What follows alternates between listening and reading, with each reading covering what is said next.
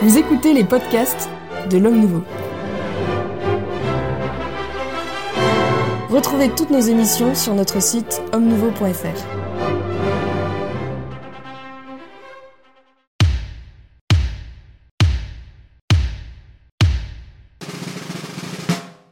Chers amis, très heureux de vous retrouver pour un nouvel épisode, le troisième épisode de la saison 5 en vidéo du Club euh, des Hommes en Noir. Et quand je dis les hommes, j'embrasse aussi, comme Sacha Guitry, les femmes, puisque nous avons le plaisir également d'accueillir sur ce plateau euh, Jeanne Smith. Je commence par vous, par vous présenter. Merci Philippe Accent. Euh, cher Jeanne, mais, mais, aussi deux ecclésiastiques, euh, comme la semaine dernière. Je vais commencer par l'abbé Cellier. Bonjour Monsieur Maxence et bonjour aux auditeurs. L'abbé Grégoire Cellier et l'abbé Guillaume de Tanoirne. Bonjour. Que nous sommes toujours heureux de retrouver, puisqu'il s'était fait rare et, qu'il revient euh, parmi nous. Et on ne présente plus euh, Jean-Pierre Jean qui se présente lui-même du coup.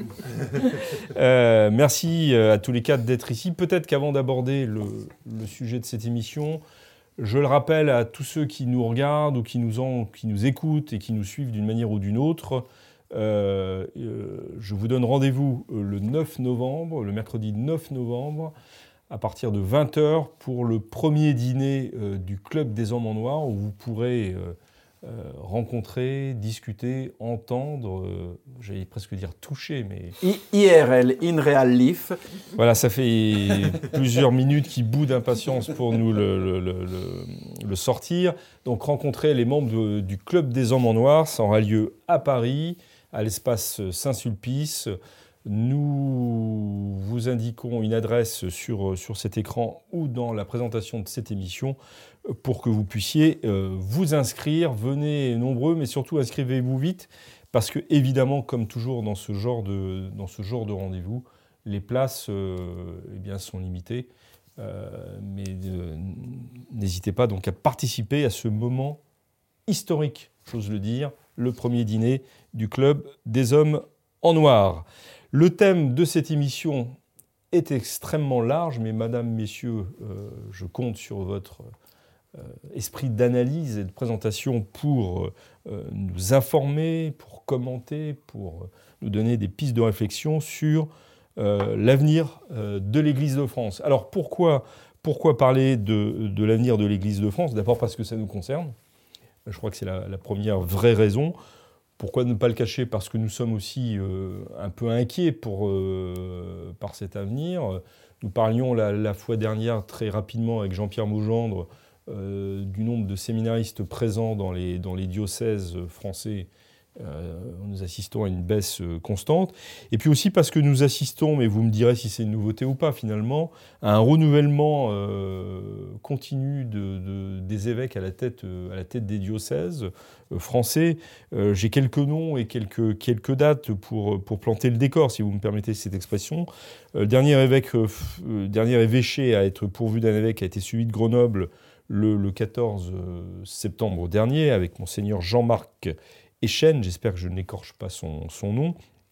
Mais auparavant, euh, nous pouvons citer aussi Monseigneur Philippe Ballot, euh, qui a été nommé évêque de Metz le 23 juillet dernier.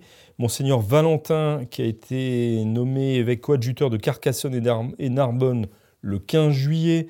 Monseigneur Norbert Turini, archevêque de Montpellier, le 9 juillet. Monseigneur Luc Meyer, évêque de Rodez, le 7 juillet, donc quasiment euh, tous les, tous les deux jours. Monseigneur Christian Delarbre, archevêque d'Aix, le 16 juillet également. Et puis fin juin, euh, il a fait parler de lui au moment de, de, son départ, vous vous en souvenez. Monseigneur Yves Le Sceau, qui était euh, jusqu'alors euh, évêque du Mans, a été nommé évêque d'Annecy le 27 juin dernier. Et quand je dis qu'il a fait parler de lui, c'est que juste avant de partir de son évêché du Mans, il a signé un texte de restrictions très fortes sur les possibilités de célébration de la messe traditionnelle euh, dans la suite donc du motu proprio euh, traditionis custodes. Cette nomination, ces nominations d'évêques ou ces chaises musicales, hein, certains évêques passent d'un diocèse à l'autre. C'est une constante dans l'Église ou c'est une réelle nouveauté à laquelle nous assistons? Monsieur Besselier Oui, non, je pense que c'est un renouvellement euh, classique, euh, si vous voulez. je ne vois, pas de grands mouvements. Ça ne vous choque pas, quoi, en somme bah, D'un point de vue technique, hein, d'un point de vue technique, Les, les, les, les, évêques présentent, soit meurent quelquefois, mais sinon présentent. un jour, ils meurent. Non, non, mais je veux dire, euh, en, poste, soit présentent leur démission à 75 ans, ils sont prolongés un ou deux ans. Et bon, il faut renouer. Alors, est-ce qu'on est arrivé à un moment où il y a, il y a eu un petit peu, je veux dire, une, une, petite rafale plus importante? Mais je ne vois pas, je ne vois pas de de, grands changements. Si vous voulez, euh, sous Saint-Pédis, avant la, séparation de l'Église et de l'État, le, gouvernement a bloqué, enfin, le gouvernement a, présenté des candidats que Rome a refusés. Donc, euh, a les, je dirais, les, postes à pourvoir étaient nombreux. Dès que la séparation de l'Église et de l'État a été faite, le, pape Saint-Pédis a, donc nommé une vingtaine ou 20 ou 25 évêques. C'était là un mouvement exceptionnel. Je ne crois pas que le mouvement actuel soit particulièrement exceptionnel. Alors moi j'ai une autre réflexion. Sur le fond, euh, le fait que des, évêques qui étaient dans un poste, euh, je dirais, d'envergure moyenne, on peut penser à Monseigneur Echenne qui arrive de Pamiers, qui passe de Pamiers à Grenoble, bon, c'est quand même une promotion. Par rapport à ça, j'ai deux réflexions. Je pense que de manière inévitable, euh, ça ne peut pas ne pas favoriser un esprit carriériste. Voilà, j'ai un diocèse, j'ai un petit diocèse, ben, j'espère que j'aurai un grand diocèse, et peut-être un archevêché, et puis alors peut-être le chapeau de cardinal, ça je trouve ça un peu contrariant. Et le deuxième point, j'aime ce je me rappelle, enfin je l'ai lu, je n'y étais pas, c'est le sermon euh, de prise en charge épiscopale de Monseigneur Frépel à Angers, dans lequel il fait un sermon, et dans lequel il dit... Euh, rappelez les dates, parce que, au moins la période, parce que ah, Monseigneur Frépel à Angers... fin 19e. Effectivement, vous n'y étiez pas. Fin 19e. Et dans lequel il dit, voilà, L'anneau que je porte à la main, c'est l'union indissoluble qui s'établit entre vous, mon peuple, et moi qui suis votre pasteur. Nous sommes unis comme l'homme et la femme sont unis, et nous ne serons séparés que par la mort. Et eh ben, je trouve ça très beau, et je trouve que ça crée un autre lien entre le pasteur et son troupeau, que euh, voilà, ben, j'espère que je vais pas rester trop longtemps là, parce que alors votre diocèse de QTRE, euh, c'est pas terrible, j'espère que j'aurai quelque chose de mieux. Malheureusement, c'est pas d'aujourd'hui. Oui, c'est ce que j'allais dire. Au XVIIe siècle, justement, on était à la cour pour euh, avoir des, un évêché plus, plus, plus important. Et la tradition, la tradition, c'est qu'effectivement, l'évêque l'évêque d'un diocèse, il ne change pas. Mais ça, ça a évolué au cours du temps à partir, disons, du, du XVe siècle, grosso modo. Mais on a un autre exemple que Monseigneur Frepel, un peu antérieur, c'est le cardinal Pi, donc évêque de Poitiers, une grande figure de l'épiscopat français qui a toujours refusé de quitter son église. Et il a été nommé cardinal en tant qu'évêque de Poitiers parce qu'il avait participé au Concile Vatican I, etc. Mais il, était dans, l'esprit de la tradition.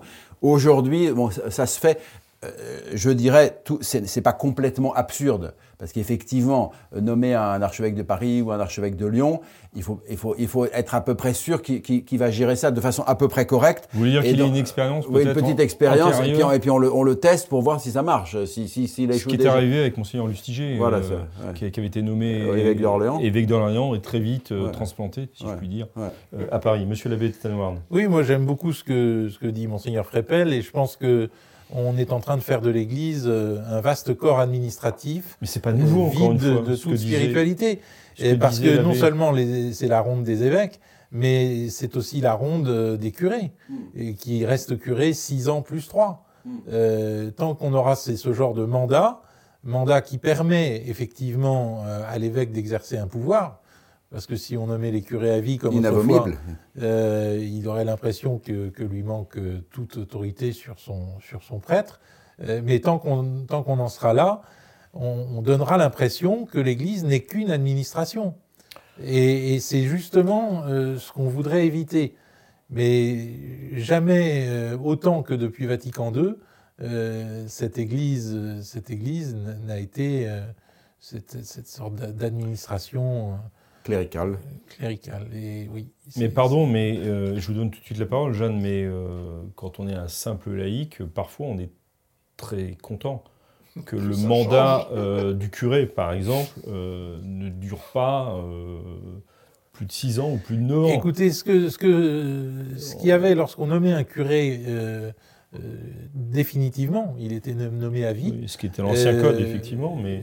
moi, j'ai souvenir de mon, de mon curé à euh, qui m'a dit, avant de partir, euh, victime de l'âge de la retraite, au moins je peux me dire que dans ma paroisse, tant que j'ai été curé, il n'y a jamais eu un enterrement civil. Parce qu'il connaissait parfaitement ses paroissiens depuis 40 ans, euh, toutes les générations. Il allait boire son canon euh, après la messe euh, et il voyait les hommes, parce que c'est pas facile toujours pour un curé de voir les hommes. Il y a les femmes à la messe, mais enfin en tout cas dans ma Bretagne c'est un peu comme ça, toujours. Ah, voilà, c'est la Bretagne. Et, donc il, il, a, il, a, perdu le contact avec aucune de ses brebis je pense que c'est un petit peu comme si on disait au berger, tu changeras de troupeau tous les six ans. Ben, ça, pose un problème. Oui, cela dit, l'image, l'image de, de Monseigneur Frépel que vous avez donnée, Jean, Jean-Pierre est magnifique, mais, mais dans un mariage, en général, il y a l'accord des deux parties, ce qui n'est pas le cas avec les évêques aujourd'hui. Et, et, C'est un bon rappel, je trouve. C'est un très bon rappel. Et, dans, et dans, dans, la crise que nous vivons, on a. Bon, il fut un temps où on s'accrochait, les conservateurs s'accrochaient au pape pour, pour essayer de, conserver ce qu'il était possible. Et au pape contre les évêques. Contre les évêques, et aujourd'hui, c'est un peu le contraire, mais on peut tomber sur des évêques qui ne sont pas paternels, euh, qui ne sont pas qui ne sont pas de, bons époux de leur, euh, de, de, de, leur, leur, de, leur, épouse diocèse, ou qui sont de, ce, que, ce, que, nous percevons comme de, mauvais pères pour, pour leurs ouailles. Alors, je crois que le problème est beaucoup plus celui-là que celui de la, du déplacement euh, des évêques. Donnez-nous euh, les évêques que vous voulez, mais qu'ils qu'ils remplissent leur fonction et qu'ils nous, nous, mènent, oui, on pourrait qui nous mènent vers Dieu. Pousser un petit peu en disant donnez-nous des évêques catholiques. Donc, oui, tout simplement aiderait déjà pas mal. Enfin, j'ai un évêque que je ne nommerai pas qui m'a dit effectivement exactement ce que vous disiez à propos de la carrière. Je suis dans tel diocèse, je ne dis pas lequel. Euh, ah, rassurez-vous, euh, je, vais être nommé. Euh, il visait Lyon, mais apparemment. Il ne l'a pas eu, d'accord. Apparemment, il ne l'a pas eu. Très bien. Mais il était, c'était au point que, me rencontrant, alors que je suis simple prêtre, il s'excusait d'être dans un petit diocèse euh, mais il se rassurait en disant que ça n'allait pas durer. C'était ses premiers mots. Hein. Euh, ah, c'était l'entrée en, contact, l'entrée en matière. Euh, est-ce que ce, renouvellement d'évêques que j'ai un peu cité tout à l'heure dessine une orientation de l'épiscopat d'aujourd'hui en France? Parce que je rappelle que le thème de l'émission, c'est l'avenir de l'Église en France. Est-ce que ça dessine une, orientation, oui, euh, de l'épiscopat français, ou est-ce que ce sont des personnalités réellement qui ont été nommées à tel, à tel, un tel endroit? Là, je sens que c'est une question piège. Ben, on ne les connaît pas vraiment euh, personnellement, donc il faudrait bien, bien les connaître. Mais euh, de fait, de fait aujourd'hui, c'est clair et je le comprends, Rome est tétanisée par le fait de nommer un évêque qui ferait n'importe quoi comme a fait Gaillot. Hein, si vous Ils sont tétanisés. Donc, vous, pensez que le souvenir de Monseigneur Gaillot ah, De Gaillot ou d'autres, si vous voulez, mais de, donner un pouvoir, parce que le pouvoir épiscopal est un pouvoir important, donner un pouvoir à quelqu'un qui ferait n'importe quoi. Donc, dans leur, dans leur, dans leur choix, ils cherchent quelqu'un d'un peu gris, d'un peu, d'un peu euh, si vous voulez, euh, euh, dans le moule, qui n'a pas fait d'excès. Et donc, ils ne nomment pas des grandes personnalités en général. C'est rare qu'ils donnent des, gens avec une forte personnalité, parce qu'ils ont peur de, de ces choses-là. Or, c'est ça qui donne quand même du, corps et, de la force à un épiscopat. Il faut quelques personnalités qui, sortent du lot et qui vont un petit peu structurer les autres qui sont forcément plus administratifs, etc.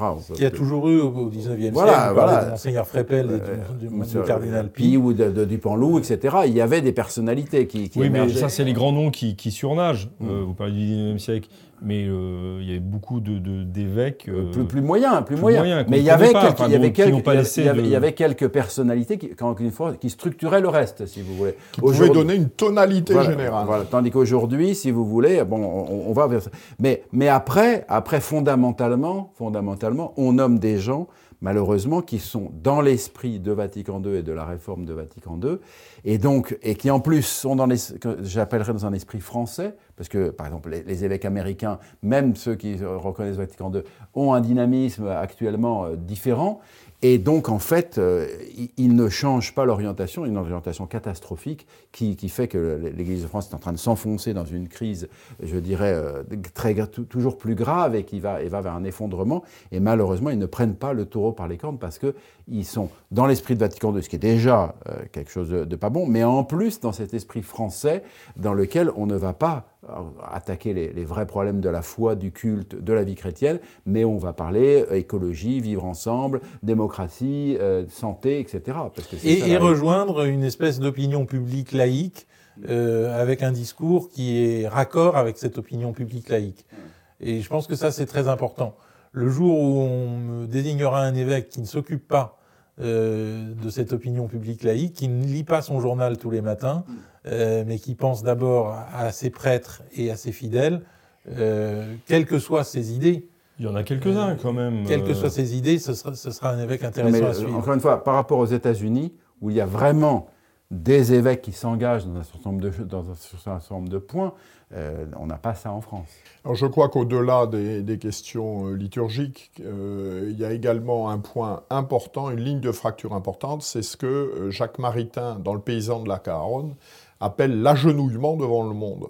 Voilà, il, pourtant il avait joué un rôle important au concile et il dit Je vois venir avec terreur l'agenouillement devant le monde. C'est-à-dire que les autorités ecclésiastiques n'auront plus le ressort, l'énergie pour s'opposer aux valeurs du monde. Aujourd'hui, vous l'avez vu, un certain nombre d'églises obtiennent le label Église verte si c'est pas l'agenouillement devant le monde. Euh, Mais l'exemple vient de haut, puisque. Ah ben, je dis pas que l'exemple ne vient pas de haut.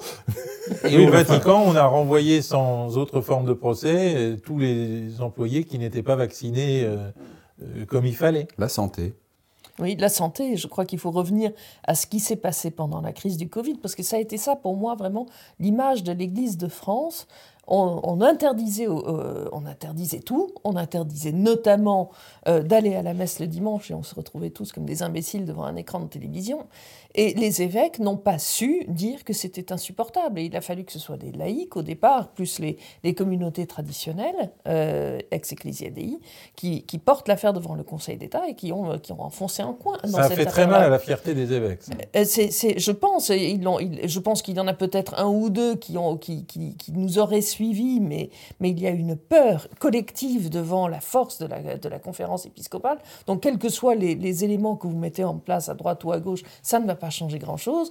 Pendant cette crise du Covid, les, les, les, fidèles, ce sont, les rares fidèles qui pratiquent encore le dimanche se sont retrouvés euh, sans soutien. Euh, si ce n'est, je, pense qu'il y a l'évêque de Luçon qui, lui, ouvrait son église et, disait sa messe, il disait « je ne vais pas empêcher personne de venir ». Ça a été, je crois, le seul parmi les évêques. Il y a quelques, quelques-uns d'entre eux ont, joué sans doute un petit peu, mais dans l'ensemble, l'impression qu'on a eue, c'est celle qui pour moi est celle qui définit l'Église aujourd'hui en France. On a, même, on a même eu l'archevêque de Paris qui a même insulté ceux, qui demandaient la, réouverture des églises. C'est comme à, la radio, c'est quand même. Et pour vous, c'est cette crise de Covid et, euh, représente un, enfin cette crise de Covid avec les confinements. C'est un révélateur. C'est un révélateur, mais, est-ce que ça, est-ce que ça, outre le fait que ce soit un révélateur, est-ce que c'est un basculement dans une nouvelle situation. Bah, Il me semble que c'est une négation du sens de la messe dans un premier temps, et puis une forte incitation aux gens à ne plus y venir, et ça s'est confirmé par la baisse, euh, je crois, de 30% de la pratique dans les... Dans, mais, mais, en même temps, si vous voulez, en même temps, ils, ils n'ont ils avaient, ils avaient leur carte à jouer, ils ne l'ont absolument pas joué. Quand vous dites ils, sont les évêques. Les évêques, euh, non seulement ils ont suivi les institutions du gouvernement auxquelles ils, ils auraient pu discuter ou aller les voir, etc., mais ils les ont anticipées. Le gouvernement ne demandant euh, pas encore quelque chose, ils ont déjà interdit euh, eux-mêmes, alors que ce n'était pas, encore, pas encore acté. je crois qu'effectivement, c'est vraiment non seulement courir après le monde, mais essayer de le précéder encore une fois, sur une question de santé qui a son intérêt, etc., je ne le méprise pas en tant que tel, Mais d'abord, les évêques sont d'abord avant tout au service de la foi, et donc s'ils doivent prendre des mesures, bon, parfois on est obligé de prendre des mesures, mais d'abord et avant tout, qu'est-ce qu'ils ont fait pour la foi de leurs fidèles, pour la vie chrétienne de leurs fidèles? Pas non, ils ont dit, hop, attention, danger, tac, nous interdisons les messes, nous interdisons la communion dans la bouche. Voilà, avant même que le gouvernement, le gouvernement n'avait rien dit. Sans compter qu'il y avait un boulevard pour les évêques qui était de dire, il y a une pandémie épouvantable, tout le monde va mourir, pensez un peu à vos fins dernières. ça n'a pas été fait. Oui, mais enfin, les fins dernières, ça n'existe plus dans l'Église aujourd'hui, puisqu'on ira tous au paradis, dit Paul Naref. Et résultat, en faisant le, de l'Église, oui. résultat, en faisant le lien avec l'émission de la semaine dernière, comme il n'était plus possible de rassembler les communautés et que la messe est devenue un rassemblement essentiellement communautaire, de nombreux prêtres ont arrêté de célébrer la messe et les évêques ont dû écrire euh, des textes en disant bah non, bah même s'il n'y a personne, il faut quand même célébrer la messe. Donc, ils ont donne une idée de la situation dans laquelle on est. Enfin là, il y a eu une réaction des évêques. Pas tous, certains l'ont fait. Mais, je dirais, les, évêques, les évêques post-conciliaires, je pense que les jeunes, les, prêtres post-conciliaires, mais les jeunes prêtres, je pense, c'est un peu différent. Mais euh, les, voilà, beaucoup de, prêtres euh, post-conciliaires, eh bien, quand ils partent en vacances, il n'y a plus de communauté, donc il n'y a plus de rassemblement de la communauté et ils disent pas la messe ils passent trois semaines de vacances sans dire la messe. C'est difficile de faire une généralité sur. non, mais je dis, je, dis, je dis un certain nombre de, choses que je connais. Je, un certain nombre de prêtres, bah, conformément à cette théologie, il n'y a pas de communauté, donc je ne dis pas la messe. Ça, c'est le problème de la messe privée dans la nouvelle liturgie, c'est qu'elle n'existe pas, puisque la messe est une assemblée. Alors, on ne va peut-être pas revenir euh, directement sur des questions liturgiques, quoique c'est tout, enfin, tout est lié évidemment, mais euh, est-ce qu'il y a d'autres signes de crise? Puisqu'on a parlé de crise, le, mot crise a été employé par, euh, par l'abbé Cellier. Je vais revenir. Euh, je n'en doute pas. Est-ce qu'il y a d'autres signes de, de, de, crise que traverse l'Église de France? Moi, je pense qu'il y a une certaine désertion du pèlerinage de Lourdes d'année en année. Et il y, a, il y a de moins en moins de monde. Vous avez des chiffres, vous avez sur... Ils, sont, mais ils, sont, ils sont en déficit. Ils sont en fort déficit, alors, que, ça, ça, ça, gagnait beaucoup d'argent avant, si vous voulez. Enfin, ça gagnait beaucoup d'argent. Oui, beaucoup d'aumônes, si vous voulez. Je suis choqué par ce que vous dites, mais je comprends. Voilà, mais ils ont, ils ont une crise parce qu'ils ont une désaffection. Alors, il y a évidemment deux, deux années où il n'y a pratiquement pas eu de pèlerinage, mais il y a, il y a, une, il y a une baisse il y a une baisse parce que voilà, les, les, gens. Mais, mais est-ce que c'est pas dû euh, non pas à une question de l'Église de, enfin, à des problèmes de l'Église de France ou de l'Église en France, mais plus largement quand même à un mouvement très profond et euh, dont les racines sont quand même assez anciennes de sécularisation. De, sécularisation. Oui. Euh, mais moi, Je, je, crois qu'il y a quand même la, la crise, l'acmé de la crise dans l'Église, c'est ce problème de la pédophilie et de dire que l'Église est structurellement capable d'engendrer ce genre de, ce genre de, de, déviance grave.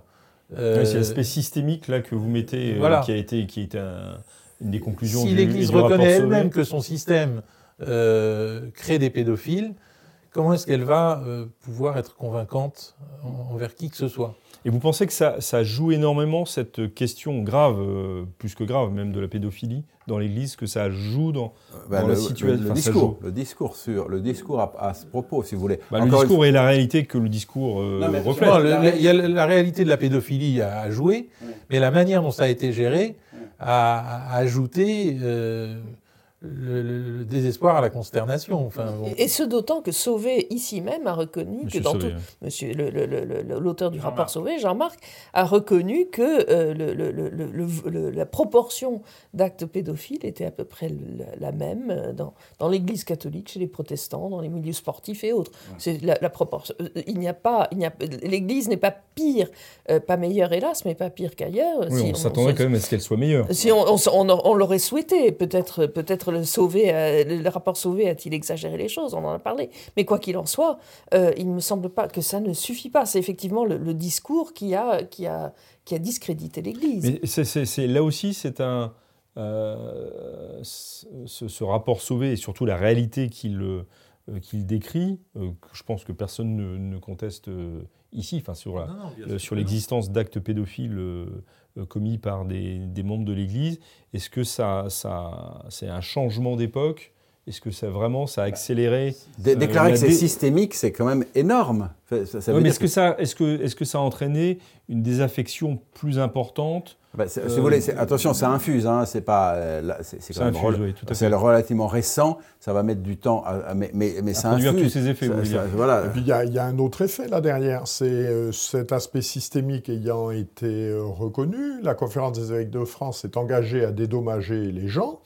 Et il y a des gens, euh, ils se sentent pas du tout motivés pour donner de l'argent, pour que ça serve à, euh, à, dédommager des victimes dont le sort est effectivement abominable. Mais ils disent, je vois pas pourquoi moi je paierais pour les bêtises qu'a fait l'abbé du truc. Quoi. Mais euh, au, nom, au nom, pardon, mais au nom et du fait qu'on fait partie quand même de la même Église et que c'est pas juste une association euh, dans laquelle on. Oui, mais quand vous dites, c'est ça qui est important. oui, il y a une forme de honte. Mais, oui, mais c'est ça qui est important dans l'aspect systémique. Si c'est un péché personnel, eh bien, la personne paye entre guillemets son aspect. Si c'est un aspect systémique, effectivement, nous sommes tous responsables, et à ce moment-là, il est légitime que je paye. Mais je ne vais pas me mettre à mhm. battre ma coule pour les péchés personnels que font euh, les uns et les autres. C'est radicalement différent. Bien sûr. Oui, j'ai envie d'ajouter quand même, puisqu'on puisqu'on revient sur, sur cette, Mais je ne voudrais pas qu'on y passe non plus. Bien sûr, euh, mais, mais, mais, pour aller plus loin euh, sur le, le, rapport Sauvé, il a montré que dans les zones les plus christianisées, c'est-à-dire où les gens pratiquaient le plus, où, où, où finalement les gens avaient le, le, sens de la foi, etc., c'est là qu'il y a eu le moins d'actes pédophiles. Et pourquoi en parler? Parce qu'aujourd'hui, la, crise, me semble-t-il, est, beaucoup celle du catéchisme, où la, grande, grande euh, majorité des catholiques, euh, des baptisés, ne savent absolument pas ce que recouvre leur foi. Et comment voulez-vous avoir une église florissante dans ces conditions-là? C'est absolument impossible. La plupart ne, savent pas euh, s'ils vont à la messe. Est-ce qu'ils prennent la C'est la, la, substance du catéchisme qu'il faudrait revoir. C'est ça, et, qui n'a pas, et c'est là le problème. Parce qu'à force de révision, le catéchisme a perdu tout, sens. Il n'y a plus de catéchisme au sens strict. de la foi, la, la transmission. À commencer par la question du salut. Si on ne pose pas la question du salut, à, quoi sert de, d'enseigner euh, la, nature du catholicisme? Qui a été, qui a été le fondement de, la prédication des apôtres et de leurs successeurs, c'est-à-dire que le, monde, le monde païen a, trouvé dans la, foi chrétienne et la vie chrétienne l'espérance du salut. C'est ça qui, a, mm. converti, euh, je dirais, l'Empire romain, c'est l'espérance du salut, le désir de, se sauver de ses péchés. Et, si on ne revient pas à cette espérance du salut, on se condamne à faire de l'Église une petite micro-institution élitiste. Conversion écologique. Je, je, ne nie pas que certains chrétiens puissent de bonne foi mettre de côté la question du salut, euh, du salut personnel. Vais-je être sauvé? Euh, mais ce sont en général des, intellectuels de compétition euh, qui euh, sont séduits par la beauté conceptuelle du christianisme, mais qui ne, enfin, c'est une minorité de minorité. Vais-je être sauvé? Et aussi, quel sens a ma vie? Je suis frappé, je suis en train de lire un livre là sur un, un, Danois qui se convertit à l'islam, etc. Donc une famille décomposée de ça. Et il explique ça. Il dit, j'ai trouvé dans l'islam les réponses que je me posais sur le sens de ma vie que personne ne m'avait donné. Et aujourd'hui, que l'Église n'enseigne pas. Voilà, Parce que l'islam est une religion de salut. Parce que l'islam est une religion salut. Voilà. Ça se présente comme une religion salut. Oui, oui, ça ne veut pas dire qu'elle rend effectif ce salut. elle donne des raisons. Elle dit si vous faites ça, vous serez sauvés. Donc on est euh, un des aspects importants de la crise, ou, dit autrement, de ce qui va déterminer l'avenir de, euh, de l'Église de France, c'est le retour à un vrai catéchisme, euh, ou la nécessité donc justement de transmettre euh, totalement la foi catholique. La foi, le culte, la vie chrétienne. Il n'y a rien à faire. C'est votre triptyque habituel. Non, mais, je, dirais, je dirais hein. vous savez, on, est plutôt pour. Un jour, ma sœur est venue dans la paroisse que j'avais, qui était avant celle de, et puis elle m'a dit à la sortie, comment tu fais pour avoir des jeunes? Ben, Je lui ai dit, moi je fais un culte vers Dieu, et donc, les, les, âmes viennent. S'il n'y a pas de culte, eh ben, les gens ne viennent pas au culte. Et ils ne donnent pas au donner du culte. Voilà, c'est aussi ah, voilà, il y a toujours ce Alors, auquel, euh, qui permet de reconnaître le, le, clergé, le vrai, le vrai prêtre, euh, on va même pardon, au-delà du curé. Mais le culte ne suffit pas, il faut un culte la salutaire. Foi, la foi, le culte, la vie chrétienne. Il faut un culte qui apporte le salut, qui apporte quelque chose. on ne va pas à la messe pour aller à la messe pour passer une heure le dimanche matin. On a mille et une façons. Non, mais c'est le culte de Dieu, le culte de Dieu et recevoir sa grâce. Mais pour qu'il y, ait, culte salutaire, il faut qu'il y ait une nécessité de salut. Si on n'est pas conscient d'un besoin de salut, il y a pas on n'est pas chrétien. Mais par exemple, on est nombreux à pas être chrétiens. On ne rebondit pas sur la dernière fois, mais c'est étranger à Desiderio Desideravi. C'est-à-dire le fait de venir à la messe euh, pour opérer son salut, ça n'existe pas. Alors, je crois qu'on peut rebondir aussi sur quelque chose que disait M. l'abbé Cellier. La question est, quels sont les éléments de la crise de l'Église? Je pense qu'il y a un élément fondamental, c'est évidemment la crise du sacerdoce. C'est-à-dire que le nombre de prêtres a quand même été divisé par deux entre 1995 et 2001. On est passé de 29 000 prêtres à 14 000 prêtres. Aujourd'hui, la moyenne d'âge des prêtres est de 75 ans la moitié à plus de soi. Et on a globalement entre 600 et 800 décès de prêtres par an pour une centaine d'ordinations. C'est-à-dire que chaque année, il disparaît 500 euh, prêtres. En 10 ans, ça fait 5000. 14 000 moins 5000, ça fait 9000.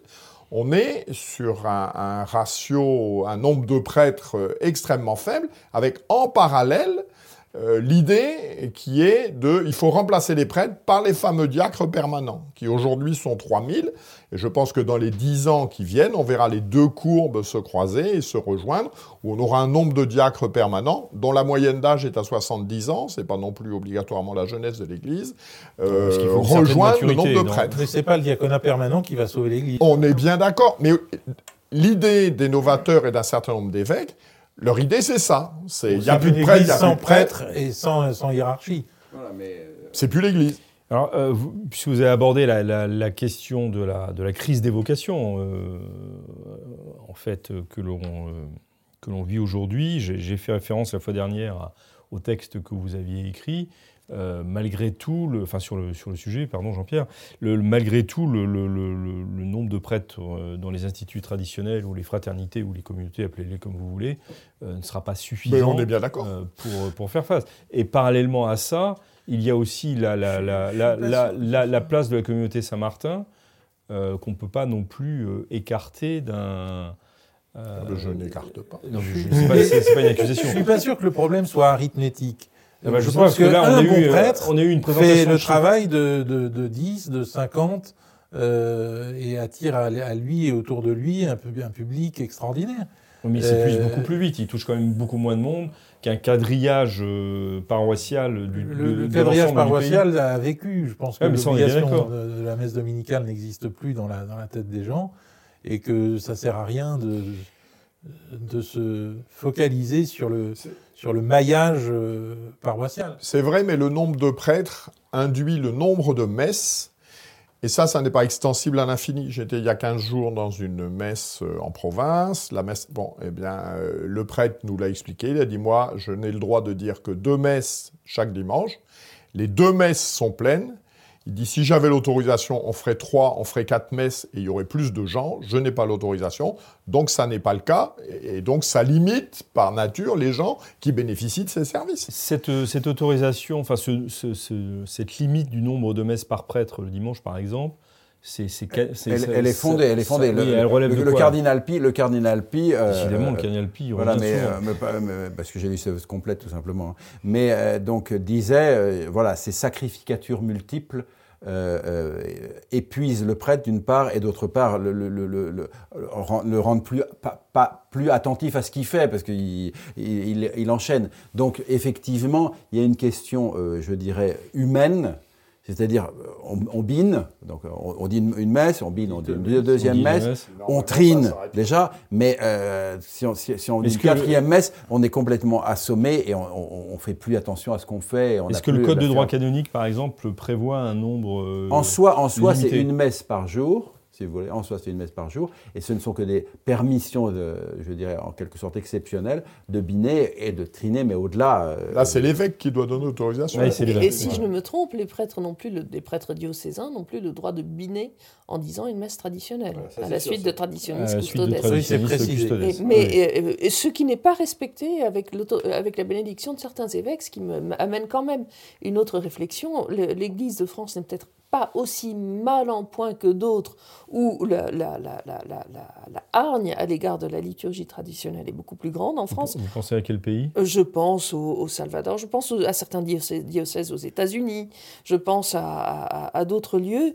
Euh, en Italie, ça se passe beaucoup plus mal qu'ici. Euh, en France, on conserve quand même la grande majorité des messes diocésaines qui existait, il y a, une, il y a un certain euh, un sens du réel. En France, il y a une forte communauté traditionnelle et il y a quand même un certain nombre d'évêques qui n'osent pas y toucher, même s'il y a des exceptions que nous, que nous avons évoquées. Ça, c'est peut-être un signe d'espérance. Est-ce que vous voulez dire, Jeanne, que, euh, puisque c'est le thème de cette émission quand même, que l'avenir de l'Église de France passe par ces communautés traditionnelles ben, si, si et ces pas communautés... seulement par ces communautés traditionnelles Je ne pense pas seulement, non, parce que, parce que oh, oh, justement, revenons à la crise du Covid, il me semble que les, les, communautés traditionnelles se sont renforcées de, de publics qui n'en avaient absolument pas l'habitude et il y a une porosité qui, qui, devient de plus en plus grande, il me semble. Tout, tout, tout, tout, sens confondu, y compris avec la fraternité mais, mais il est clair, il est clair, il est clair que la jeunesse actuelle et du côté, on va dire, conservateur, euh, dans, un sens global. Je veux dire, la jeunesse chrétienne catholique est dans un sens conservateur. Et donc, les évêques qui ont un petit peu de lucidité se rendent compte que si s'ils ne veulent pas finir comme Monseigneur Petit, lâché par tout le monde parce qu'il a attaqué tout le monde, il faut qu'ils fassent gaffe à leur droite, parce qu'elle est puissante, elle est organisée, elle est jeune, elle est militante, elle donne de l'argent à, la quête.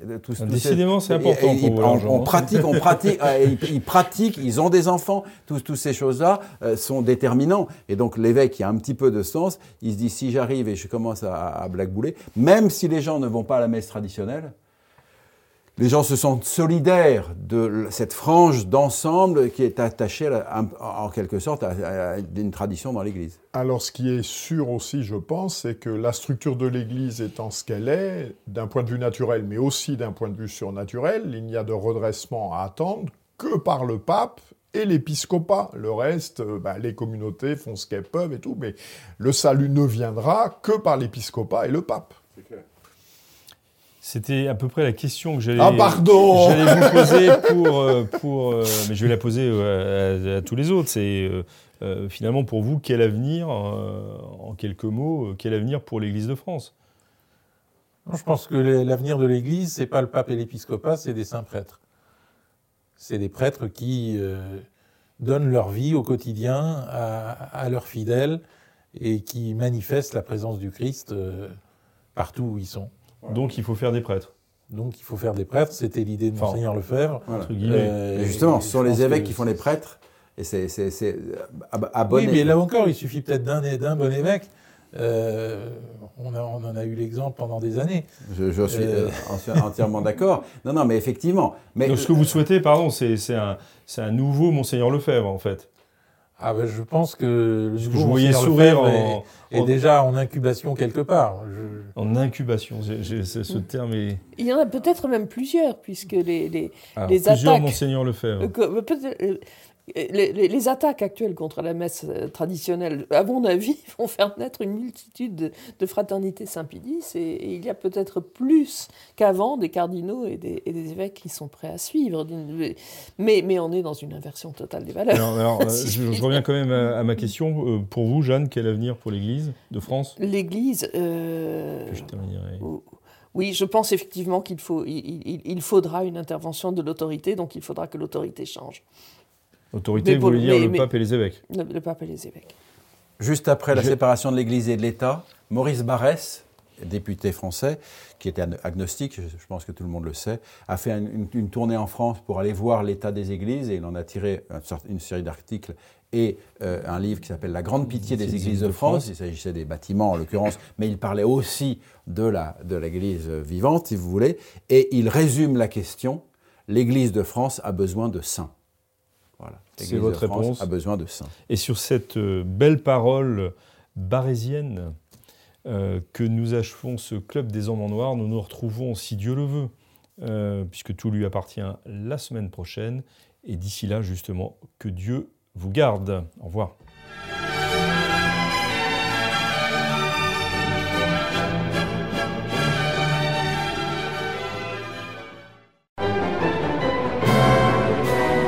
Merci d'avoir écouté ce podcast de l'Homme Nouveau. Si vous souhaitez soutenir nos émissions, rendez-vous sur l'onglet Faire un don de notre site omnivo.fr.